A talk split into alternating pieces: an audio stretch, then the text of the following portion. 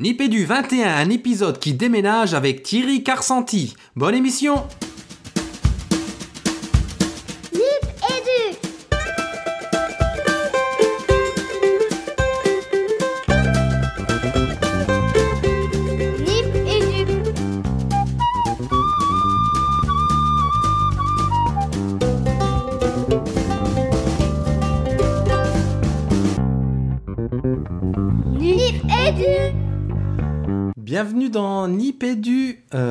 21. Donc Nipédu pour Nip Éducation, le podcast qui parle, Fabien. Éducation, école, École. et numérique. Et numérique. Et voilà, et numérique. Donc vous les avez entendus, je suis avec les camarades podcasteurs habituels, Fabien et Nicolas, plus qu'un plus un génial invité que vous allez entendre dans quelques secondes. Mais d'abord, coucou Fabien. Salut Régis, salut Nico, bonjour à notre invité. Très heureux pour, de vous retrouver pour euh, cet épisode maison. Encore une fois, hein, on s'installe, on s'enracine, ça fait du bien. On se retrouve au chaud. Salut Nicolas. Salut à toi Régis, salut à toi Fabien, salut à toutes et à tous ceux qui sont suspendus là euh, à nos lèvres, on va le dire. On espère. Ça fait plaisir Euh, de vous retrouver. Ah oui. Pour un, un génial épisode, je pense. Et donc, sans vous faire plus attendre, notre invité, c'est Thierry Carsanti. Bonjour Thierry Carsanti. Bonjour. On est super heureux de vous recevoir. On vous dira un petit peu euh, plein de raisons dans le cours de l'émission. Et donc, on vous reçoit aujourd'hui bah, pour parler de vous, pour parler de ce que vous faites et pour parler évidemment école, éducation et numérique. Euh, bah, sans plus attendre, je propose qu'on se lance tout de suite dans la première partie de l'entretien. Le dossier de Nipédu. Le dossier. Et donc, pour cette première partie euh, d'entretien, ben, les garçons, on fait comme d'habitude, chacun a une question, enfin on suit, on se laisse euh, assez libre. Je lance l'affaire en demandant à Monsieur Carsanti, ben, qui êtes-vous pour nos auditeurs qui ne vous connaîtraient pas? Euh, écoutez, je vais faire ça bref. On est en ligne. Alors, j'ai été prof au lycée pendant quelques années et je suis prof à l'université. Je forme des enseignants qui enseignent le français principalement au lycée. Et parallèlement à cette fonction d'enseignement, j'ai la chance, le grand bonheur de faire plusieurs recherches sur le numérique en éducation, euh, des recherches ici euh, au Canada et des recherches ailleurs aussi, en Afrique, en Asie et puis un peu partout. Bon, pas- euh, ju- juste un complément sur euh, ces informations euh, curriculaires, Thierry. Alors peut-être que je vais dire une aberration, je suis désolé les garçons de plomber l'émission. Euh, sur, euh, sur cette excellente infographie que vous avez publiée sur votre compte Twitter euh, aujourd'hui, à côté de votre euh, nom, on a euh, des acronymes MA, MED, PHD. Alors moi personnellement je ne sais pas ce que ça veut dire, mais peut-être que vous allez pouvoir euh, m'éclairer. Oh, c'est juste pour faire parler les gens, ça marche en général. La preuve, la preuve. Non, mais c'est le titre, c'est le titre officiel à l'université, comme ça mes, mes employeurs m'embêtent pas. Alors, euh, ça veut dire que je, je détiens un master recherche, un master pro, et puis le- ce qu'on appelle en Amérique du Nord le PhD, le, do- le, le- le doctorat en éducation. Voilà. Ah, vous- Il est, il, il est très modeste, beaucoup dans l'humilité, Monsieur Carsanti. Donc pour aller voir les infos, il va falloir y aller, les garçons. hein. Peut-être une. Oui, il faut lui extirper parce que si vous êtes là, Monsieur Carsanti, avec nous ce soir, c'est que bon, vous êtes un prof, un prof de lycée d'abord, un prof d'université, mais vous avez quand même un bien un lien avec le numérique quelque part, non? Ah ben, ah, ça fait longtemps que j'utilise le numérique, probablement plus longtemps que la plupart d'entre vous aussi. Ça fait 30 ans que j'utilise ça en enseignement. Alors, euh, et on a envie de savoir alors comment, c'est quoi cette histoire de l'utilisation du numérique dans vos, dans vos pratiques enseignantes? Il y a 30 ans aujourd'hui Ah, Il y a 30 ans jusqu'à aujourd'hui, allez-y, on a une heure et on est On a une heure. suspendu, nous aussi à vos lèvres. Allez-y. Non, mais il y a, il y a 30 ans, c'était, on va trouver un mot gentil pour le web, c'était difficile, il y avait plusieurs défis. Mais disons qu'il y a 30 ans, j'avais acheté une petite machine avec un écran minuscule, un peu genre Minitel, mais le modèle après, si on veut, et qui coûtait le prix d'une voiture, un prêt, euh, on, on faisait un prêt pour les nouveaux enseignants du lycée sur 17 ans. Imaginez-vous un peu pour acheter son ordinateur. Et donc, j'ai fait mon prêt ordinateur sur 17 ans, que j'ai mis 17 ans à payer, et ça me permettait d'imprimer dans une imprimante que, que mon épouse voulait que je mette dans le placard parce qu'elle faisait tellement de bruit euh, d'imprimer toute la nuit, et d'imprimer des notes de cours que je photocopiais sur des transparents pour pouvoir les euh, tenter de les faire digérer à mes étudiants qui trouvaient ça indigeste tout à fait. Mais c'est pas grave, j'ai gardé le courage. Alors j'ai commencé comme ça. Et ensuite de ça, j'ai fait plusieurs choses. J'ai fait des formations à distance, euh, j'ai fait des podcasts, euh, dernièrement des MOOC, et on a fait des projets aussi de recherche par la suite. Donc j'ai vraiment pris le virage numérique au niveau de la recherche à l'université en 97 environ, quelque chose comme ça. Et puis là, on a fait plusieurs projets de recherche. On a, on a eu beaucoup de chance. On a, on a pu implanter les technologies dans, diverses communautés en Afrique, au Niger et ailleurs. Et euh, dernièrement, j'ai eu la chance d'aller euh, dans le Grand Nord canadien, 3000 km au nord de Montréal, pour montrer, montrer pour la première fois à des, des gamins qu'on qu'on appelle chez nous des Premières Nations, les gens qui étaient là avant nous, Mhm. euh, comment ça marche, Internet, Google et tout ça. Il y en a un qui était tout mignon, qui, qui était tout surpris de voir que Google répondait à toutes ces questions. J'ai dit, ouais, c'est comme ça. Là, il m'a dit, mais ils sont très gentils. J'ai dit, ouais, c'est une façon de voir les choses. il est trouvé très généreux. J'ai dit, bon. Mais c'est pour vous montrer, non, mais c'est quand même une chance de voir un gamin qui, pour la première fois, est sur Internet et, et qui trouve ça magique. Et euh, le directeur de l'école m'avait dit, vous savez, là-bas, la récréation, c'est sacré, ils vont tous partir. Mais il n'y a aucun gamin qui est sorti à la récréation, j'en étais convaincu aussi. On a même eu du mal à les faire sortir pour manger le midi. Alors Mhm. voilà. Donc j'ai fait plusieurs choses depuis que j'ai commencé en 84. Au début, je me suis accroché, c'était pas toujours facile. J'ai contraint mes étudiants à l'université à utiliser le mail de façon obligatoire en 98. Ils sont allés voir mon doyen pour se plaindre, mais j'avais été plus malin qu'eux. J'avais été voir le doyen à l'avance pour l'avertir que les étudiants se plaindraient. Le doyen n'était pas très convaincu, mais il m'a dit bon, dis-moi quoi leur répondre et ça ira. Alors je lui avais, pris, je lui avais écrit une réponse euh, pour dire voici ce que tu te répondras si tu te poses des questions sur ça. Mais donc j'ai fait plusieurs choses, des fois euh, gentiment, des fois un peu plus en poussant les choses, et puis voilà. Et dernièrement, on est un peu dans les MOOC et dans ces histoires-là. On travaille beaucoup sur les tablettes aussi, sur le numérique. Euh, ceux qui sont très techno-enthousiastes, même pas, parce que je leur dis toujours qu'il faut un peu réfléchir avant de s'enthousiasmer.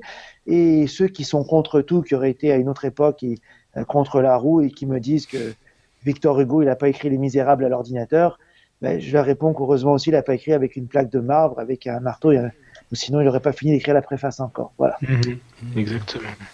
Et euh, on, sent le, on, sent le passionné, en tout cas on sent le convaincu et on sait que vous l'êtes Thierry. D'où elle vous vient cette conviction euh, de, cette intégration du numérique dans, l'enseignement?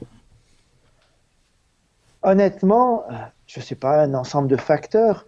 J'avais un copain quand j'étais jeune qui, j'étais adolescent, on avait acheté il, il avait reçu en cadeau un Commodore et on avait passé des week-ends à, à bidouiller sur ça et après trois week-ends, on avait réussi à faire faire euh, au Commodore un cercle et, ma mère qui était prof de français nous avait regardé ébahi en disant quoi trois week-ends pour faire un cercle?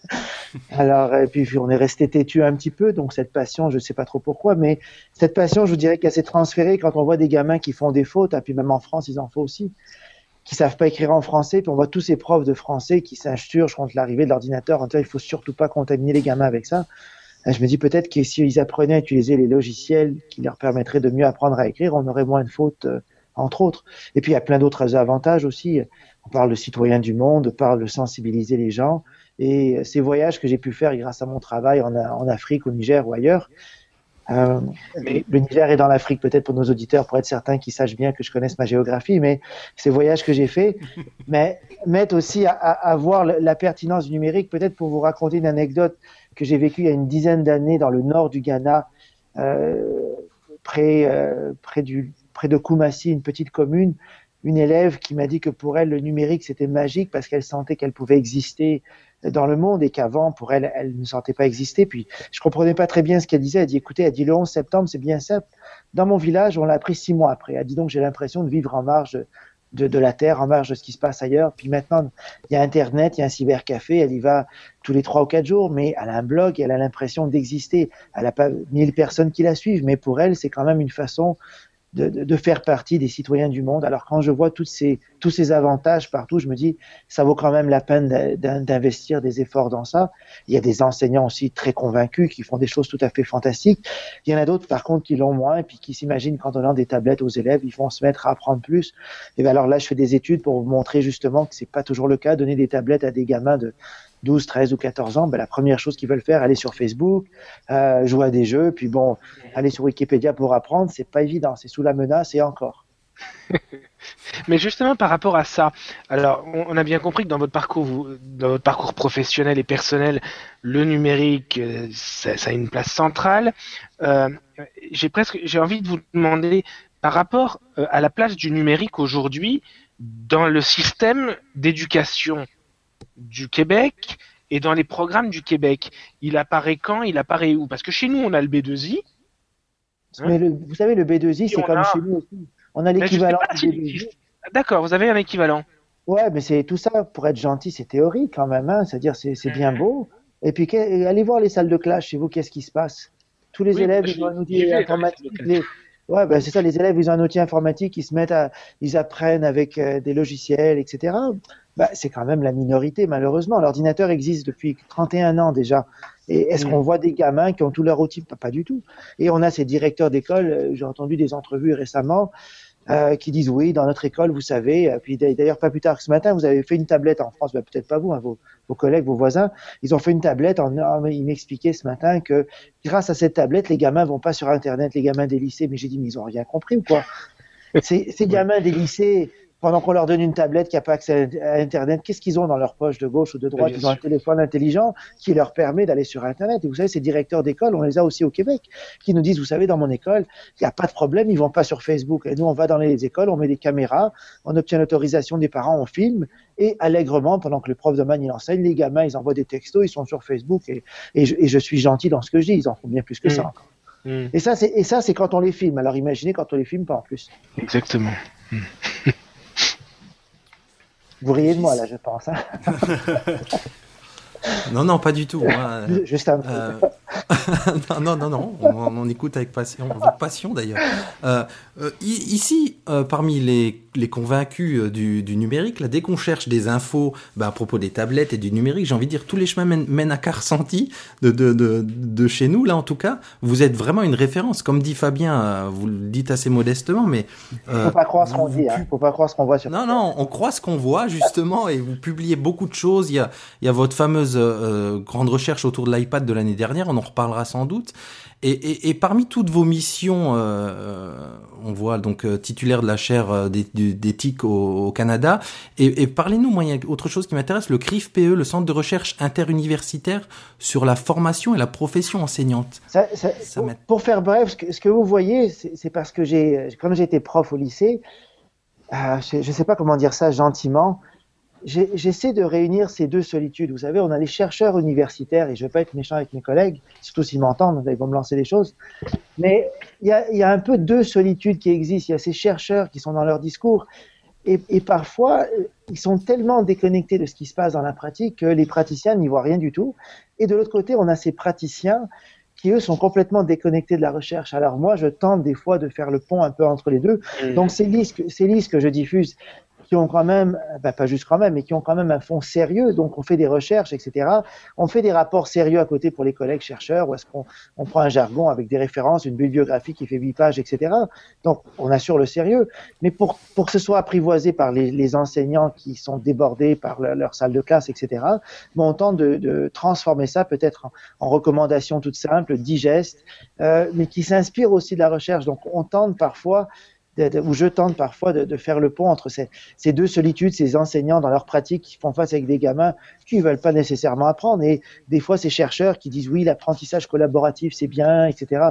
Euh, essayer de mettre ça en place dans une salle de classe, c'est pas aussi facile qu'on le pense, ou qu'on l'entend, ou qu'on peut le lire des fois. Alors j'essaie de faire le pont entre les deux. Donc ce CRIFPE, c'est un centre de recherche que je dirige depuis euh, une dizaine d'années, euh, qui réunit plusieurs chercheurs qui se préoccupent de recherche en éducation, un des plus importants centres de recherche francophones euh, au Canada. Et ce qu'on fait, en tout cas le souci qu'on a, c'est justement ce transfert des résultats de la, de la recherche vers les milieux de pratique pour que la recherche en sciences éducation, ça serve. Et puis l'événement qu'on a organisé à Montréal récemment, pourquoi j'ai fait cet événement ben, je le fais en partie pour réunir chercheurs et praticiens, puis ça se fait pas beaucoup dans le monde, ça se fait peu en Europe, ça se fait peu ailleurs aussi. Et on a des fois ces gens qui se mélangent, des fois malgré eux, et je crois que ça fait des interactions intéressantes. Bon, des fois ça fait des flamèches. Puis moi, c'était un peu comique parce que j'avais la chance de faire l'ouverture dans les deux événements, puis je savais que les collègues chercheurs allaient parler plus longtemps que les collègues praticiens. Donc j'ai dit, je vais faire la clôture du sommet, puis bah, la clôture de l'ouverture du sommet, et je vais sauter l'échange de salle et aller de l'autre côté faire l'autre. Et, et, et, dans le sommet, on avait quelqu'un à l'ouverture qui avait montré euh, on a un astronaute au Canada qui avait montré une chanson de David Bowie dans l'espace. Bon, il a, il a utilisé. Twitter. Ouais, je trouvais ça sympathique. Euh, Écoutez, il est, il est pas aussi populaire que Neil Armstrong parce qu'il est pas allé dans, il est pas, il a pas marché sur la Lune, mais il a utilisé les réseaux sociaux. Pourquoi? Pour partager sa passion avec des milliers de jeunes. Et on a des milliers de, de Canadiens maintenant qui veulent tous devenir astronautes comme le commandant Enfield. Mais je trouvais ça fabuleux. Donc, une présentatrice qu'on avait au sommet qui a utilisé un bout de la vidéo.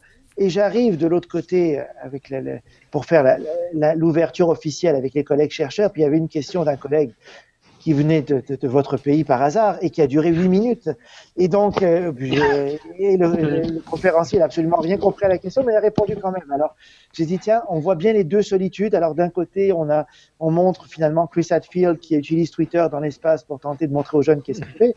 Et on voit de l'autre côté ces, questions que personne n'a compris, ben, auxquelles on répond quand même. Et puis voilà. C'est, c'est ce centre de recherche, ben, c'est un centre de recherche qui est important. Les études en éducation sont importantes.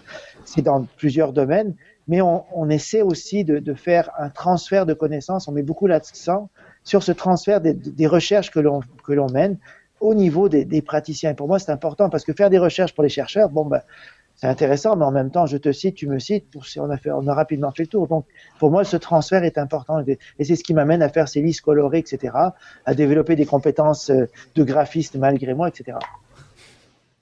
C'est pragmatique et ça marche en fait. C'est ça qui est, c'est ce, ce transfert de connaissances, c'est par ces, ces infographies là qui, qui, Ouais. qui circulent, qui, Et- qui, qui, qui mettent du, de la matière dans la main des profs quoi. Et, et je, je l'ai fait aussi parce que, bon, je, là, je là, je me fais l'ennemi de certains praticiens. On a beaucoup de gourous en sciences d'éducation. Vous savez, il y a des modes, hein, la pédagogie inversée, euh, des trucs comme ça. Mhm. Il y a des gens, et, et encore une fois, je vais être gentil sans l'être du tout, qui racontent absolument n'importe quoi. Ils nous disent, ils nous expliquent que la pédagogie inversée, c'est la, c'est, c'est la, la, la septième merveille et que, que les élèves, ils adorent ça et tout. Ben, moi, je vais dans les classes et je pose la question aux gamins qui disent, écoutez, on aime bien notre prof. Alors, le premier soir, on a regardé sa vidéo, mais le deuxième soir, pas du tout. Hein. Alors là, finalement, il y a des profs qui mettent des vidéos en ligne et qui se cassent la tête à faire ça et des gamins qui la regardent pas. Alors, c'est pas vrai que la pédagogie inversée, ça marche. C'est pas vrai que c'est tout mauvais non plus, mais qu'on arrête de faire croire aux éducateurs qu'il faut tous faire ça et qu'il faut se filmer. Les élèves me disent, écoutez, mon prof, il est ennuyeux à mourir en salle de classe. Alors, sur une vidéo le soir, il est, euh, hein, et, et puis, j'ai- pas l'âge- de boire du café, alors j'ai envie de mourir. Alors finalement, ben, alors, sur Facebook, dit, est-ce qu'il y a quelqu'un qui a tout vu? Non. Et puis bon, qu'est-ce qu'on doit retirer de ce que personne n'a vu? Alors il y a quelqu'un de plus intelligent que les autres qui met un message sur Facebook et les élèves me montrent, un sans scrupule. Alors voici ce qu'il faut dire au prof. Il nous pose la question demain, vous avez vu? On- Oui, qu'est-ce que de quoi ça parle? Voici de quoi ça parle. Et puis voilà, ça s'arrête là. Donc, et, et les profs, il faut pas qu'ils croient, il faut pas justement qu'ils pensent que c'est tout mauvais. Donc d'amener les jeunes à penser à l'école en dehors, des heures de classe, c'est bon. Mais il faut faire court avec un T, pas avec un S. Ça veut dire qu'il faut que ce soit courte la, vidéo qu'on donne le soir aux élèves. Et puis il y a des élèves qui m'ont vraiment montré, regardez la, la vidéo de mon prof de, de, de sciences, ben voilà, c'est 75 minutes à le regarder. Et j'ai regardé les 20 premières secondes, j'ai dit waouh. Et après 20 secondes, j'avais l'impression que ça allait être dramatique. Il dit attendez, vous n'avez pas fini. Hein. Voilà, il faut, digérer la suite il y a plusieurs semaines, il y a plusieurs. Alors, donc, j'ai rien contre la pédagogie inversée, mais j'en ai aussi beaucoup contre ces gourous qui présentent des choses. On a, eu la mode, vous savez, les, auditifs et les visuels, c'était très populaire, comme si on avait la moitié de la classe aveugle et l'autre qui était sourde, mais c'est n'importe quoi, ça aussi. Alors, toutes ces modes en éducation, là, on a aussi toutes ces modes de gens euh, en sciences sociales qui se disent neurologues. On parle de la, la neuroéducation maintenant. Et euh, j'en ai vu un qui présentait dans une conférence euh, très récemment qui expliquait euh, que les garçons, ils n'avaient pas le cerveau pour faire des devoirs. Je dis, ah ben tiens, ça voilà, ça j'ai regardé dans Medline, toutes les bases de données en médecine, j'ai rien trouvé de scientifique là-dessus, mais lui, il affirmait à des profs que les garçons, ils n'avaient pas le cerveau pour faire des devoirs. Et donc, ces listes-là, c'est une façon aussi gentille de s'insurger un peu contre ces gens qui racontent un peu n'importe quoi aux gens d'éducation pour montrer qu'il y a un peu de, il faut avoir un peu de vrai derrière ça. Alors, Mais- donc c'est vrai, c'est vrai que des fois je prends, je- je- j'enjolive un petit peu pour faire passer mon message, mais il y a quand même des fondements euh, scientifiques derrière ça. Quand j'ai fait une liste de recommandations sur la lecture, je l'ai fait parce que j'ai entendu justement, j'ai lu dans le monde diplomatique euh, une entrevue qui disait euh, que les élèves ont besoin de sentir les pages. Moi, j'étais posé la question à des, centaines de gamins qui m'ont dit, en tout cas, il y en a un qui m'a dit gentiment qu'ils n'étaient pas tous des drogués, ils n'ont pas besoin de sentir le papier et que la lecture numérique, ça leur, ça leur va tout à fait. Allez-y. Non, mais ça va être l'heure de la récré, c'est pour ça. Mais Ah, c'est gentil. après la récré, il faudra quand même que je me fasse l'avocat du diable.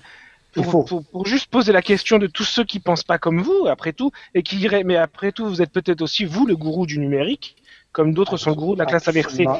Mais après la récré. Je me fais l'avocat du diable toujours, alors ça me fera plaisir. C'est la récré. C'est la récré. Allez, c'est parti, on sort. voilà, à la récré. qu'est-ce que je fais là? Je bouge pas, c'est tout. hein. Vous avez votre goûter? J'ai- ma tasse de café, ça s'appelle Alloprof. Alors voilà, c'est un organisme qui aide les élèves à leur de- faire leurs devoirs par texto. Ah, d'accord.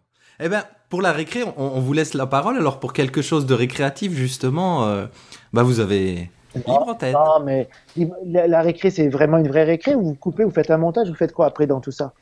Non, non, on présente Euh. quelque chose euh, de récréatif, de, de, de- ce que vous voulez, une petite récré dans, dans, dans l'émission. Alors moi, écoutez, je vais vous vanter Alloprof, bon pas juste parce que le café du café étudiant est bon. C'est- on a des grandes tasses, on n'est pas comme en France, au Canada. Nous, on prend ça au litre, le café, c'est pas comme chez vous.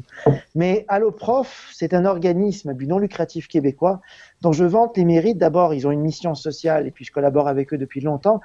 Ils aident les gamins à faire leurs devoirs. Je sais que la question des devoirs scolaires en France, ouh là là, c'est, hein, il y a un débat très polarisé là-dessus. Mais moi, ce que j'aime d'eux, ils sont particulièrement géniaux parce qu'ils n'ont pas peur de sortir de la zone de confort. Ils ont, avec, on a collaboré avec eux, on a fait une enquête auprès des gamins. Les gamins, ils ont dit, on veut pas appeler maintenant, on veut de l'aide par texto. Et écoutez, euh, ils ont mis un service d'aide aux gamins pour les devoirs par texto. Je vous enverrai deux textos que j'ai fait. Je me suis pas fait passer pour un gamin parce que je voulais les citer dans une publication puis montrer que c'est vrai. C'est plus facile quand tu prends quelque chose d'authentique. Mais vous regardez, vous regarderez les deux textos, c'est tout à fait délicieux. Tu poses la question, tu fais croire que tu es nul un peu en français, que tu comprends rien dans l'accord des participes passés. Puis il y a quelqu'un, puis de l'autre côté, c'est un vrai humain qui te répond par texto et qui t'explique finalement euh, avec un lien pour t'expliquer la règle. Il te dit as d'autres questions, n'hésite pas à m'écrire, etc. Tout à fait génial comme service d'aide pour, aux devoirs pour les élèves. Il reste plus maintenant qu'à convaincre les gamins de demander de l'aide quand ils ont des devoirs à faire et non pas de ne pas les faire. Donc tout n'est pas gagné avec ça, mais moi, j'aime bien ces gens des fois qui sortent de leur zone de confort pour tenter des, des initiatives réfléchies, mais des initiatives qui en bout de ligne ont, une, peuvent avoir un grand impact pédagogique sur les élèves.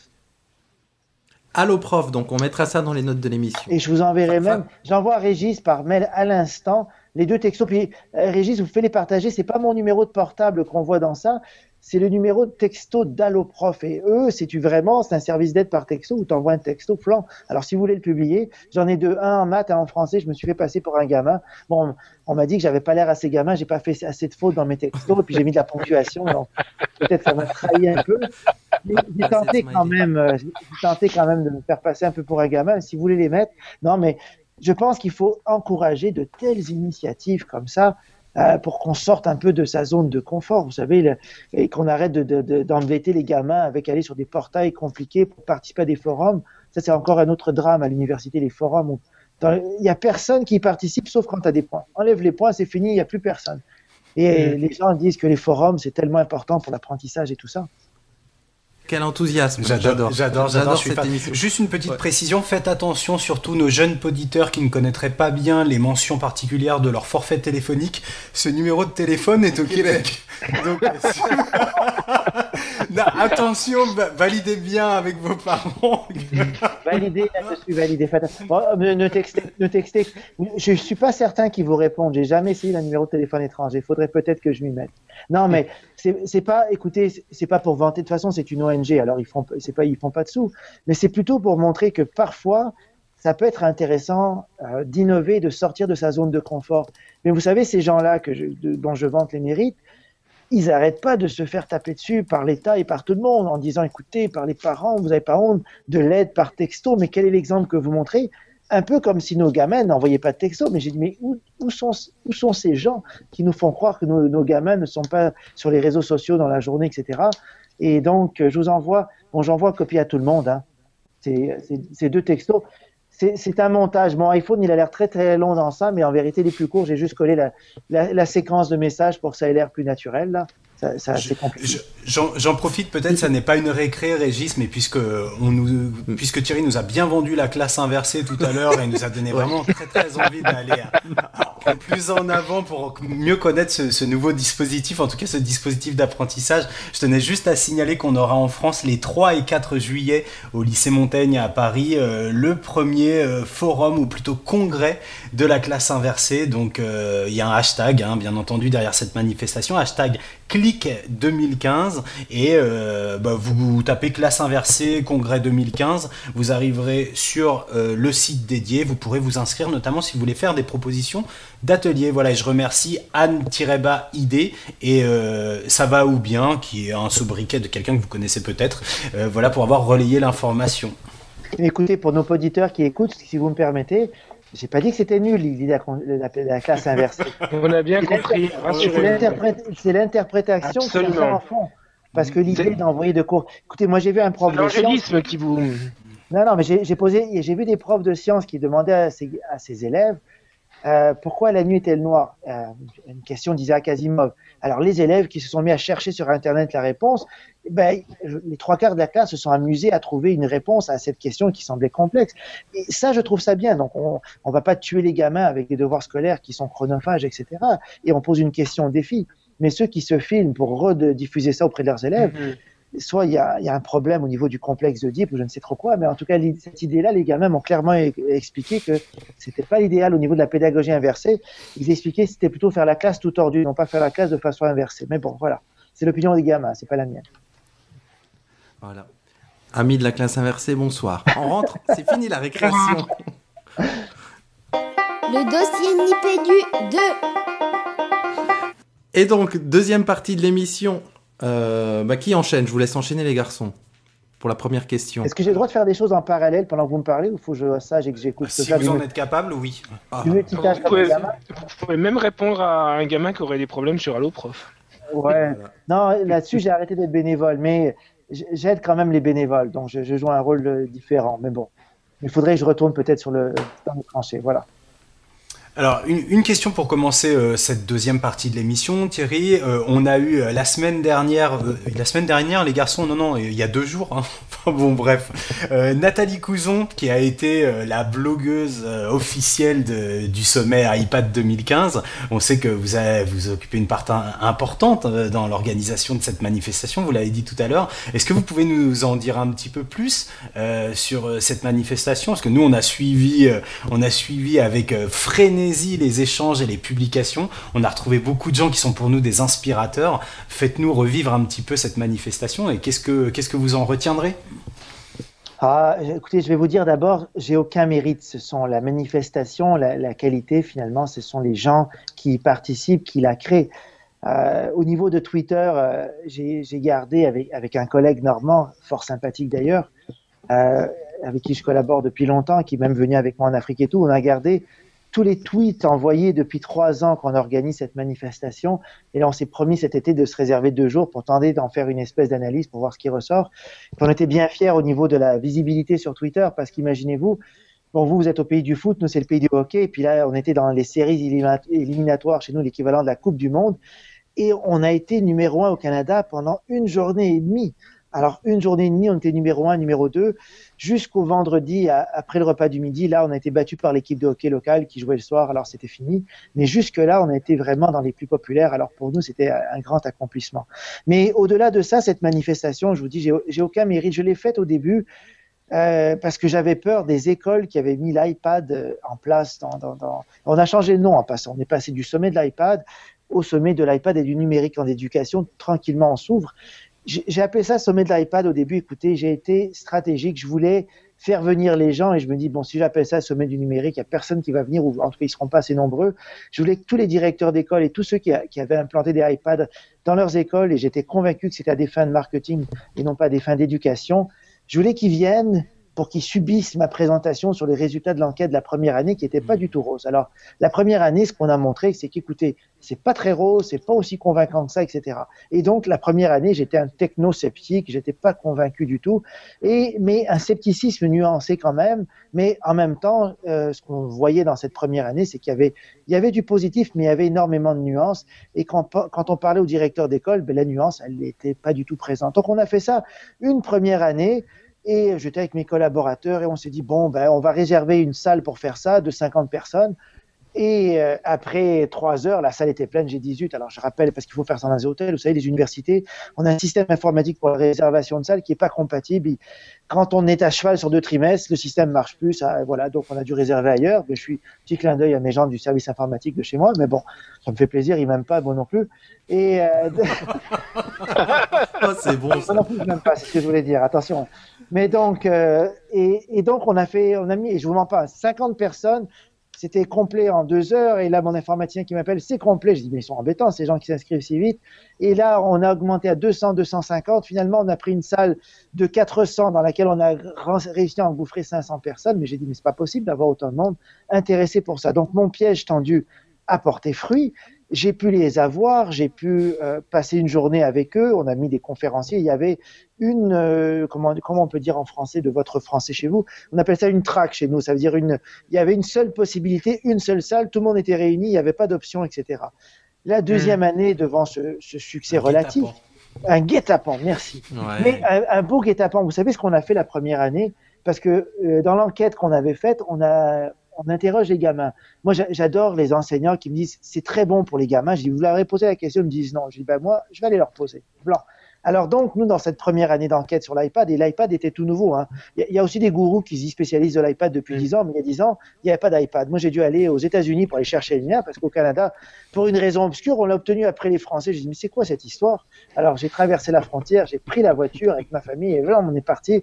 J'ai fait la queue et tout ce qu'il tout ce qu'il fallait faire pour amener mon objet ici qui, m'a coûté aussi une fortune à l'époque. Mais bon, donc je reviens sur ça et euh, moi j'ai dit, quand j'entendais ces gamins dans ces entrevues de groupe que je faisais, j'en ai fait dans plusieurs 26 écoles, j'ai dit, pourquoi ces gamins ne viendraient-ils pas parler à des centaines de profs? Et donc j'ai initié euh, il, y a, il y a trois ans j'appelle ça un panel. Pourquoi c'est un nom sexy? Ben, On a un panel avec des élèves et moi je fais un peu l'animateur euh, comme si je les connaissais depuis toujours.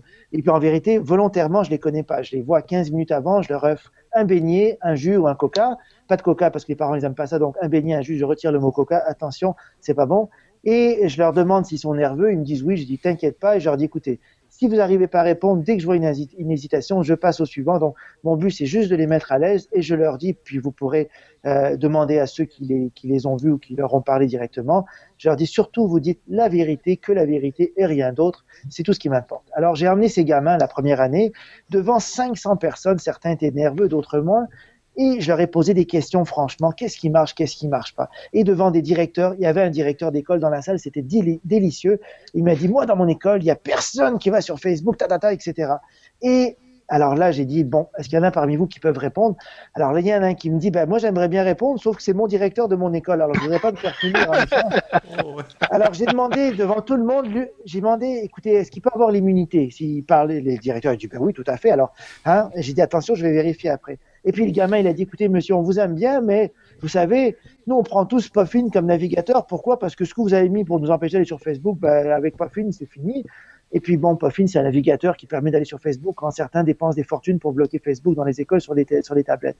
Et donc, c'était bien, moi, je trouvais, d'avoir ces directeurs d'école, ces conseillers pédagogiques, ces 500 adultes qui avaient leurs convictions par rapport à la tablette, confrontés au discours de gamins qui, eux, blancs, euh, sans aucune retenue des fois, euh, leur expliquer pourquoi c'est bon dans certains contextes, mais pourquoi dans d'autres contextes ça marche pas. Et donc on a fait ça la première année.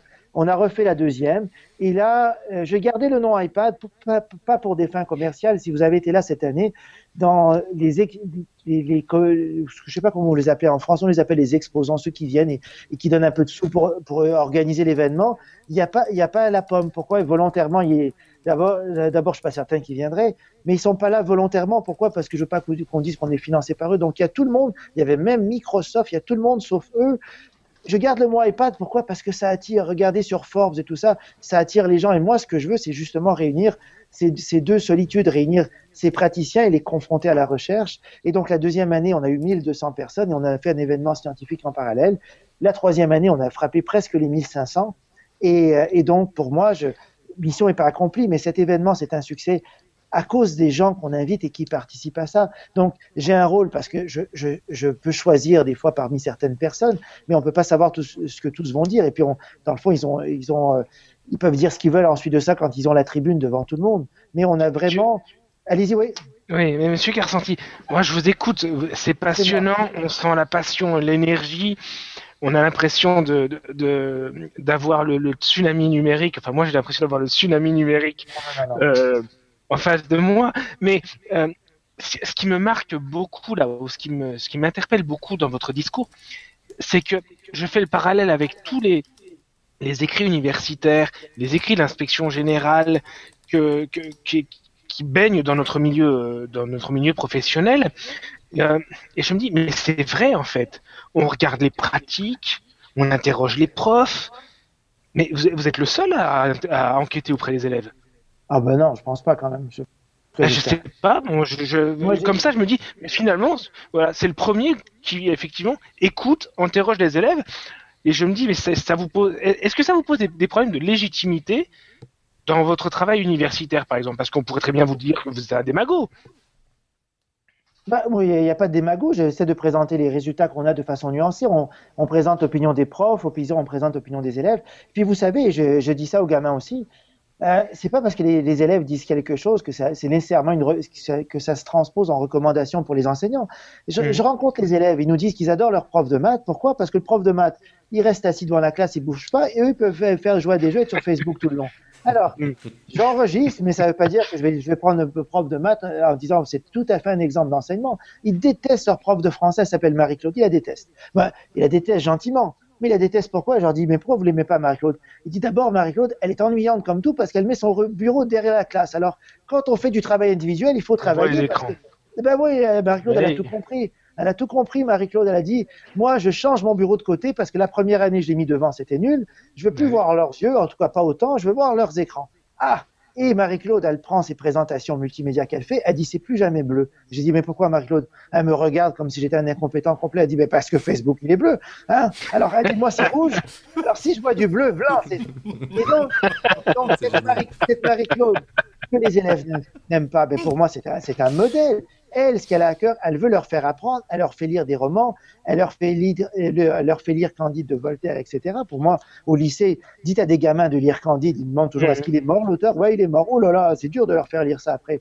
Mais Marie-Claude, elle arrive à leur faire faire tout ça. Donc, pour moi, c'est un modèle. Donc, rencontrer les élèves, c'est pas de la démagogie, c'est un peu. Mais vous savez, cette démagogie qu'on prend de façon négative, moi, je vous dirais que le, le transfert des résultats de recherche, il faut être entre guillemets, et je dis ça très modestement et très gentiment, il faut arriver à séduire les enseignants ou à les envoûter pour arriver à mhm. les convaincre des fois. Et, et, des fois, il y a certains résultats qui sont tellement enrobés de façon aride, ça passe pas. Et les enseignants, ben, on a la recherche d'un côté, puis on a la pratique de l'autre, et puis il n'y a rien entre les deux. Et puis moi, j'ai, en tout cas, j'essaie de faire la connexion. Et puis, c'est pas parce qu'on rencontre des élèves finalement que euh, ce sera tout, euh, tout rose. Et puis, de toute façon, les rencontrer, ça vient juste nourrir, je pense, la réflexion qu'on a.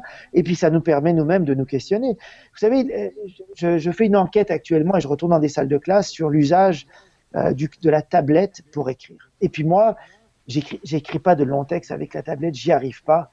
Je suis convaincu moi-même, mais là, c'est comme individu, non pas comme chercheur, que écrire à l'ordinateur, c'est mieux.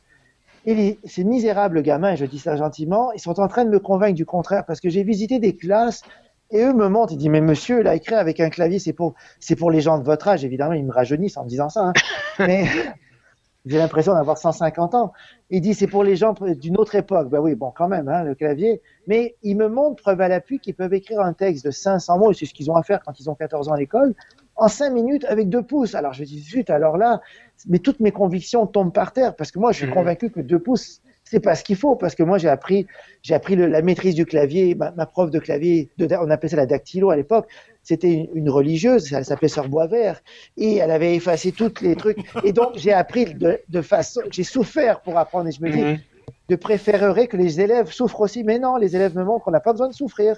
Et avec deux pouces, Mhm. ben, on, a- on arrive au même résultat. Alors là, je suis moi-même en train de me questionner. Bon, je suis pas en train de dire qu'il faut la méthode deux pouces, mais aller voir les élèves, c'est bon parce que ça nous amène des fois à dire est-ce que est-ce qu'on n'est pas en train de dérailler en, en suggérant que le clavier, ça devrait être la norme?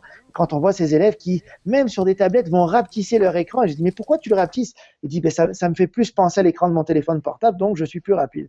Alors là, Mhm. je tombe par terre et je le vois preuve à, preuve à l'appui. Et puis là, on a fait un projet de recherche délicieux où est-ce qu'on a filmé des gamins qui textaient justement de longs textes pour en montrer certains extraits dans des conférences pour convaincre les profs qui ne qui sont pas croyants, mais pas croyants au sens pas religieux, mais pas croyants au sens éducatif, et qui pensent encore qu'il faut écrire. euh, Et, et donc, on a ces élèves qui écrivent des textes de 500 mots avec deux pouces à une vitesse.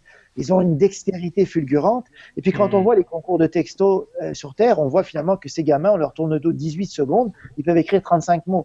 Alors finalement, ça, ça m'interpelle. Et puis, j'ai pas, j'ai pas de réponse à ça. Mais donc, on est en train actuellement de faire une recherche pour amener peut-être une réflexion scientifique autour de la question de l'usage ou non des claviers à l'école.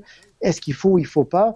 Et finalement, euh, l'idéal, euh, l'important, c'est peut-être simplement que l'élève ait une méthode pour écrire rapidement, qu'elle soit avec deux pouces, quatre doigts ou six doigts ou une main, peu importe, il faut ça. Et pourquoi les gamins sont, tellement habiles? Je leur posais la question, ils me disent, bah, monsieur, c'est parce qu'on doit faire ça discrètement en salle de classe, on ne peut pas faire ça pour les profs. Alors, on doit faire ça vite et discrètement. Donc, le texto, ils ont développé une dextérité. Bon, ça fera peut-être des gamins avec des gros pouces, je sais pas, mais bon. Ça, Petite bien. poussette. Ouais, ben là, c'est pas la petite poussette, nous, c'est les gros pouces de notre côté. Mais bon. Euh, Peut-être av- avant d'aller vers le questionnaire de Proust, en quelques mots pour vous, quels seront les enjeux euh, pour l'école dans les 20 prochaines années? Ah, moi, je, je pense que ce, que ce que ce que je fais dans ma pratique de chercheur, de questionner également, moi, je pense que l'é- l'école devrait s'assurer euh, d'avoir le pouls de ce qui se passe dans son école en questionnant gamins, enseignants et pourquoi pas parents aussi. Et les technologies permettent de faire ça, euh, selon moi, de façon tout à fait instantanée. On a des logiciels qu'on utilise. Écoutez, on fait des enquêtes, des sondages auprès de, milliers d'élèves. Et On a une analyse qualitative, même de réponses ouvertes en quelques secondes en temps réel. Et je me dis, c'est important des fois de bien sentir le pouls de son école, quand on est directeur notamment, ou quand on est au ministère encore plus. On a trop de mythes, on, dit oui, les enseignants, ils aiment ça, ils aiment pas ça, oui, les élèves aiment ça, aiment pas ça. On leur pose pas la question, on pense pour eux. Et finalement, quand on donne la parole à ces gens-là, ben, on se rend compte que c'est autre chose. Et puis des fois, leur donner la parole, ça permet de confirmer nos choix. Et des fois, ça, ça nous permet de nous interroger. Et puis d'autres fois, ça permet simplement de trouver d'autres façons de faire passer nos idées aussi. Parce que peut-être qu'on est convaincu qu'on veut leur faire passer ça, mais si on est conscient de ce qu'ils posent. Et donc pour moi, on ne sonde pas assez les, acteurs scolaires, élèves, parents, enseignants, assez souvent. Euh, je pense que les écoles font erreur avec les portails scolaires qui sont lourds, qui sont complexes. Euh, et dans le dernier ouvrage que j'ai sorti qui porte sur les devoirs scolaires, justement, j'ai tout un chapitre sur le numérique et je vante ces portails qui font appel. Imaginez-vous, on a des portails aux États-Unis, on envoie des SMS aux étudiants. On ne connaît pas leur numéro de téléphone portable, c'est une plateforme qui fait ça. Mais l'étudiant a l'impression de recevoir un SMS personnalisé de son prof. Le prof, tout ce qu'il a à faire par son portail, c'est il programme ça le lundi matin. Il dit bon, il y a un examen jeudi, 19h mercredi soir, j'envoie un SMS à tous mes étudiants. Donc il envoie un SMS à 140 gamins. Lui, le programme, la machine envoie le SMS, elle le personnalise, elle envoie au nom du gamin et tout. Et, le gamin a l'impression que son prof est tellement motivé d'envoyer de, un texto à chacun le soir. Mais il y a une étude qui a été faite dans l'État de New York. Ils ont montré que dans les milieux défavorisés, ça favorise la réussite des élèves. Pourquoi? Parce qu'on va les rejoindre avec un outil qu'ils ont. Ils veulent pas aller sur les portails scolaires, les élèves. Le, le, le mail, le courrier électronique, ils n'utilisent pas ça. Ils me disent que c'est un, un, un, moyen de personnes âgées de, de communication. Régis me le dit aussi. Hein. oui, Ma bon. fille me le dit aussi. ben oui, je sais. Je, je vous ai envoyé un mail tout à l'heure aussi, dont je suis euh, personnes âgées. Mais moi, je, je, préfère le mail. Mais les gamins nous disent ça. Alors, si on a vraiment à cœur leur réussite, je pense que les écoles devront et, s'adapter, ça ne veut pas dire non plus faire tout ce que les jeunes veulent. On veut, garder la mission d'école, on veut qu'ils apprennent plus, que ce soit en France, euh, au Québec ou ailleurs, au Canada. Mais on veut qu'ils apprennent plus, on veut qu'ils soient meilleurs en français, et on veut qu'ils connaissent la géographie. Euh, et, donc, on veut qu'ils on veut qu'il y ait plus de jeunes qui soient intéressés par les métiers scientifiques parce qu'actuellement il y a une pénurie de jeunes intéressés par les sciences. On veut tout ça, mais je me dis le, le numérique peut participer à cela. Mais si on veut que ça participe, il faut arrêter d'avoir ce numérique qui est fait par des informaticiens avec des plateformes tout à fait arides que personne ne veut. Moi, je regarde dans mon université qui la, plateforme de, de, ils appellent ça une plateforme d'apprentissage. Ce sont des informaticiens qui ont fait ça. Est-ce qu'ils ont posé la question à des profs ou des étudiants? Mais pas du tout. Ça veut dire on a fait ça et là ils trouvent des façons de nous la faire avaler après, mais c'est indigeste. Et donc, je pense qu'il faut sortir de ces de, ces, de cette perspective et impliquer peut-être les acteurs euh, et, impliquer les acteurs, ça ne veut pas dire tout faire ce que les acteurs demandent, mais en même temps, ça veut dire tenir compte de leurs besoins. Moi, quand je vois ces initiatives où est-ce qu'on utilise le SMS, ben, je me dis, mais pourquoi pas finalement? Et euh, ce que, j'ai montré aussi récemment, c'est qu'il y a des livres aux États-Unis, on parle de livres numériques, et je sais que c'est tout un débat en France aussi, de livres numériques, et j'en ai testé plusieurs. Je je me suis inscrit sous mon nom, sous le nom de ma conjointe et sous le nom de mes enfants pour tester différents profil d'usager. Alors, mhm. quand c'était moi, j'ai googlé chacune des réponses parce qu'il me, posait un prétest, le livre numérique. J'ai dit, bon, moi, j'avais deux machines et j'ai googlé toutes les réponses pour être certain d'avoir tout bien au prétest. Puis, quand c'était ma conjointe, j'ai répondu toujours à côté pour voir qu'est-ce qu'il va me proposer après. Mais ce livre numérique, bon, qui est intelligent et tout, ce que j'ai trouvé génial, ce qui m'a le plus déstabilisé, trois jours après, parce que j'ai fait ça, bon, durant les vacances, il m'envoie un texto en me disant Thierry, ça fait longtemps que tu m'appelles. Je dis attends, c'est mon livre qui m'envoie un texto. Je dis mais qu'est-ce que c'est que ce truc? Et là il me dit mais si tu n'aimes pas les paramètres, tu peux les changer toi-même. Et là je clique sur les paramètres de mon livre. Il me dit quel type de lecteur apprenant es-tu? Celui qui est paresseux, qui veut recevoir un SMS par mois. Je dis ah non, je suis pas paresseux quand même. Et là et donc il m'oblige moi-même à autogérer le nombre de SMS que mon livre m'envoie. Mais le livre intelligent comme ça, fait par des maisons d'édition que vous avez aussi en France, euh, Pearson par exemple fait ça et moi, je trouve ça délicieux parce que finalement, le livre va tenter d'être en contact avec l'apprenant, le lecteur, l'étudiant, etc., en dehors des heures de classe, par le biais finalement de messages textes, d'alertes qu'on reçoit sur son, sur son téléphone intelligent et tout. Et je trouve ça, moi je me dis, c'est quand même une avenue intéressante à exploiter en éducation. Et plusieurs s'insurgent contre ça. Non, l'éducation, les SMS, c'est deux mondes distincts, il faut surtout pas. Mais il faut, quand ils disent il faut surtout pas, mettez des caméras dans vos salles de classe en France, je serais surpris de voir même quand c'est interdit, combien de gamins Nous, on a fait une étude sur les textos en salle de classe. C'est interdit chez nous. Ben, les gamins textent, mais c'est tout à fait exceptionnel. On a fait des, des, entrevues de groupe euh, sur, euh, sur justement l'usage des textos. On était l'équivalent de, de, la première au lycée chez vous. Et là, j'avais eu l'habitude, parce que les premières, au début, je posais peut-être pas toujours les bonnes questions. C'était ma 15e classe. Et là, je dis, bon, combien d'entre vous ont un téléphone portable C'est interdit dans l'école. Ils ont même pas le droit de l'avoir sur eux. Et là, il y en a 28 sur 30 qui le sortent. J'ai dit, bon, ben 28. Là, il y a une, demoiselle, bon, avec son franc-parler, mais qui est quand même très, très polie en même temps. Elle dit, mais monsieur, elle dit, vous êtes naïf. Elle m'a dit, vous, quand même. J'ai dit, ah oui, mais, explique-moi pourquoi. Elle dit, mais les deux autres, là, c'est parce qu'ils sont timides qu'ils vous l'ont pas montré. Elle dit, mais ils en ont un téléphone. Mhm. Alors les deux autres qui sont devenus rouges comme des tomates et qui ont sorti leur téléphone aussi. Donc dans une école où c'était interdit, tous les gamins ont ça. Et nous, quand on regarde, il y a des compagnies de téléphones qui sortent des statistiques. Les, nos gamins, chez nous, ils envoient 6000 textos par mois, mais la moitié entre 9h et 4h. Qu'est-ce qu'ils ont, qu'ils doivent faire entre 9h et 4h Ils sont en classe. Alors qu'on arrête de se faire croire que le texto, il n'est pas à l'école, mais non, il est déjà là. Et quand je vois l'initiative à New York, ce qu'ils ont fait, ils envoient des SMS pour informer les parents de ce qui se passe avec leurs gamins. Ils envoient des SMS pour amener les gamins à réussir plus. On leur envoie des rappels le soir. Il y a de l'étude demain, tu as un examen à telle heure avec un lien pour ce que tu dois étudier et tout. Je dis pas qu'il faut pas les rendre autonomes, mais c'est une façon, moi, je pense, de participer à la réussite. Donc, pour moi, l'apprentissage mobile, il est mal exploité, il est sous-exploité par l'école, il est non exploité. Et je pense qu'on a tout un champ à investir là-dessus. Euh, je pense que la vidéo aussi, on n'exploite pas assez la vidéo encore. Les gamins, ils adorent, ils raffolent. Ils ont des outils qui pourraient leur permettre de faire des vidéos qui sont tout à fait fabuleuses. Et je pense qu'on n'exploite pas assez la vidéo. Et donc, le mobile learning et la vidéo, pour moi, ce seraient deux, euh, deux champs peut-être à, explorer encore plus. Voilà. Et, avoir peut-être des, des classes où chaque élève a son appareil mobile, peu importe l'appareil, pour apprendre et tout ça. J'étais pas là à cause d'une déconnexion euh, momentanée. Vous avez précisé en quelques mots à Thierry ou? Oui, oui, oui. oui, j'ai dit en ah, quelques mots.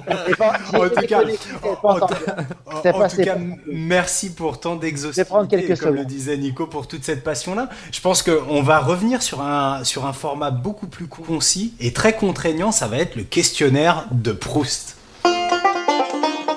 Le questionnaire de Proust? Le questionnaire de Proust numérique.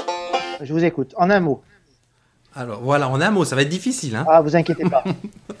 Donc, questionnaire de Proust. Première question, je me lance. Si je vous dis école numérique Thierry, en un seul mot, vous répondez C'est pas aujourd'hui. C'est deux mots, ça fait trois mots. Vas-y, t'as raté. Demain, la réponse. Voilà, on recommence. Demain. Une application ou un logiciel préféré, Thierry Dropbox. Une application ou un logiciel que vous détestez avoir à utiliser. Synchro. Vous le connaissez pas. Non. C'est quoi pas grave. Bah, En quelques mots.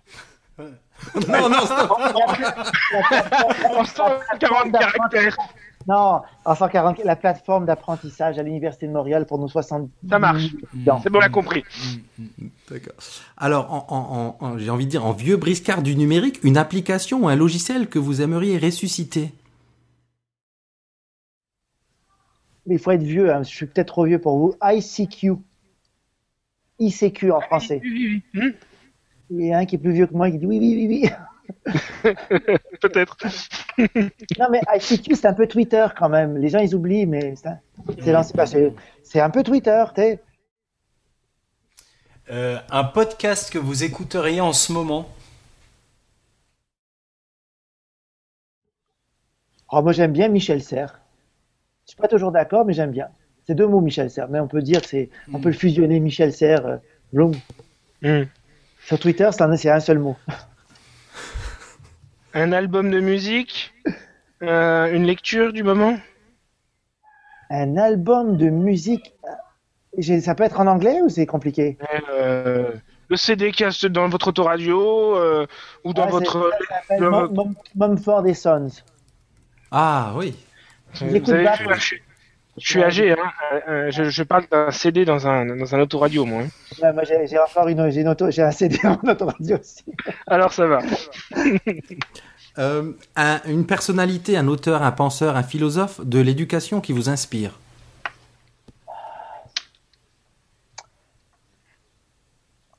Est-ce que je peux répondre à la première question? Je vais écouter, euh, s'il peut m'écouter, la classe, de, la classe numérique, la classe du futur. Il s'appelle Jackie. Alors ma réponse sera Jackie. C'est une classe que j'ai visitée et je vous promets, j'en ai visité des classes dans ma vie. Classe du primaire, j'ai rarement vu des élèves tout petits aussi engagés que ça. Donc Jackie, la classe du futur. Maintenant, un philosophe qui m'inspire, ils sont nombreux à m'inspirer. Je vais, je, dirais pas Michel Serres comme tout le monde parce que j'ai déjà dit, donc j'ai plus droit à sa réponse. Je dirais Jacques Prévert. On peut pas, peut pas le, le qualifier de philosophe, mais vous lisez Le Cancre. Ben, le Non, non, Cancre, ça s'applique, ça me va très très bien. ça, s'applique le Cancre à plusieurs classes du numérique. On voit finalement cette solitude entre les, le tableau noir du malheur et les, et les élèves et tout ça. Donc euh, moi, je trouve que ça s'applique bien aussi. C'est une belle réponse, pleine de poésie pour le coup. Euh, en poésie toujours, un compte Twitter à suivre. Le compte Twitter à suivre. Le compte Twitter à suivre. Ah, c'est en anglais, c'est ennuyeux, hein. Et Non, d'Utopia, je dirais. Ah oui, bien Utopia. sûr. Ah ouais. Ah, J'aime je- bien, hein. Il y a un peu de Ah oui. critique chez eux, j'aime bien. J'aime pas juste les techno-euphoristes. Alors, je, je les recommande pas à tout le monde. faut les prendre avec des pincettes ou des fois même des. Monsieur Garsanti, quelle est la qualité indispensable qu'il faudrait avoir ou qu'il faut avoir pour faire votre métier actuellement? Le mien? Le vôtre, Ah, celui de chercheur en numérique, en un seul mot, en en un seul mot. didactique. En un seul mot, c'est embêtant. Une hein. qualité, Passion. Ou courage, ça c'est entendu. Courage selon les jours. courage selon les jours. Et à contrario. à con- Oh, pardon, Régis, vas-y. Je crois que c'était à moi, je sais pas. A contrario, un défi, un, un défi, non, un défaut rédhibitoire pour euh, exercer vos fonctions. Ah, un défaut rédhibitoire pour dire. Ah, la gest- le temps, le temps. Mon épouse, elle- mon, mon épouse, elle, elle me dit toujours que ma chanson la préférée, c'est J'arrive. Hmm. Régis Nico Toi aussi, toi aussi. Je crois que là, on y est. Vas-y, Fabien. là. Ouais. J'aurais pu, donner ça comme musique aussi, j'arrive. Alors, on me dit, alors t'arrêtes de me chanter ça, là. J'arrive tout de suite. Et tu n'arrives jamais, voilà. Euh, euh, si vous n'étiez pas l'enseignant, chercheur, formateur que vous êtes, quelle autre activité auriez-vous aimé ou aimeriez-vous exercer? Quand, quand j'étais, euh, j'ai j'ai un gamin, puis c'était très drôle quand, quand il était petit, il disait à ses enseignants que son papa, il était joueur de tennis. Alors j'ai trouvé ça très mignon, et puis je me dis tiens, c'est peut-être quelque chose qui aurait été agréable à faire si j'avais pas eu l'occasion de faire ça. Mais je dis ça comme ça parce que pour l'instant, je suis très content dans mon travail, alors j'ai pas, je me pose pas de Hmm. questions. Mon compte LinkedIn, il est très inactif parce que je cherche pas de boulot. Alors voilà. Et la dernière question, une petite anecdote, un événement comme ça qui, qui vous a marqué dans, dans, dans, dans vos recherches. J'en ai, ai raconté deux euh, tout à l'heure. Une dernière. Une dernière, ah, je pas être méchant et je sais que ça va embêter des gens. On a, je vais être méchant un peu, de toute façon embêter les gens, ça intéresse à Internet aussi. Hein. Écoutez, vous avez, vous avez ce projet qu'on a, dont on a entendu parler sur TED, etc.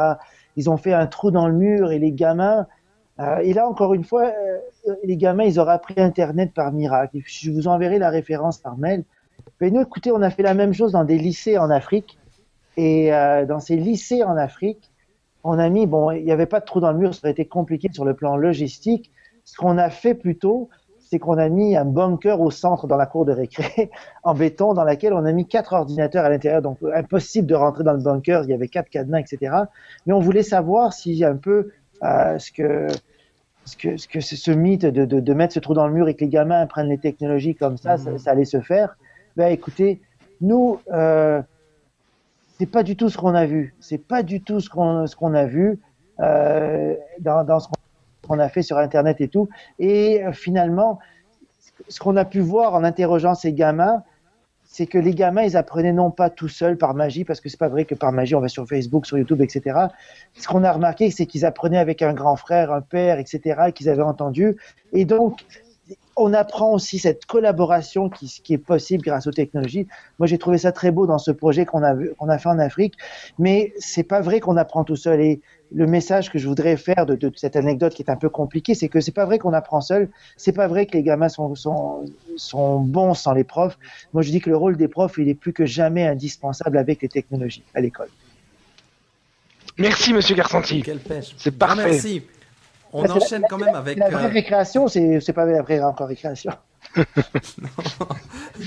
on enchaîne avec inspiration, coup de cœur, coup de gueule.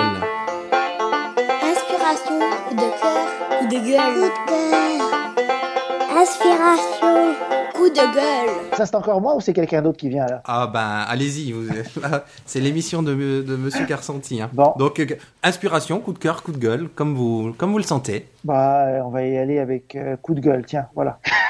Pour changer. Quel hasard.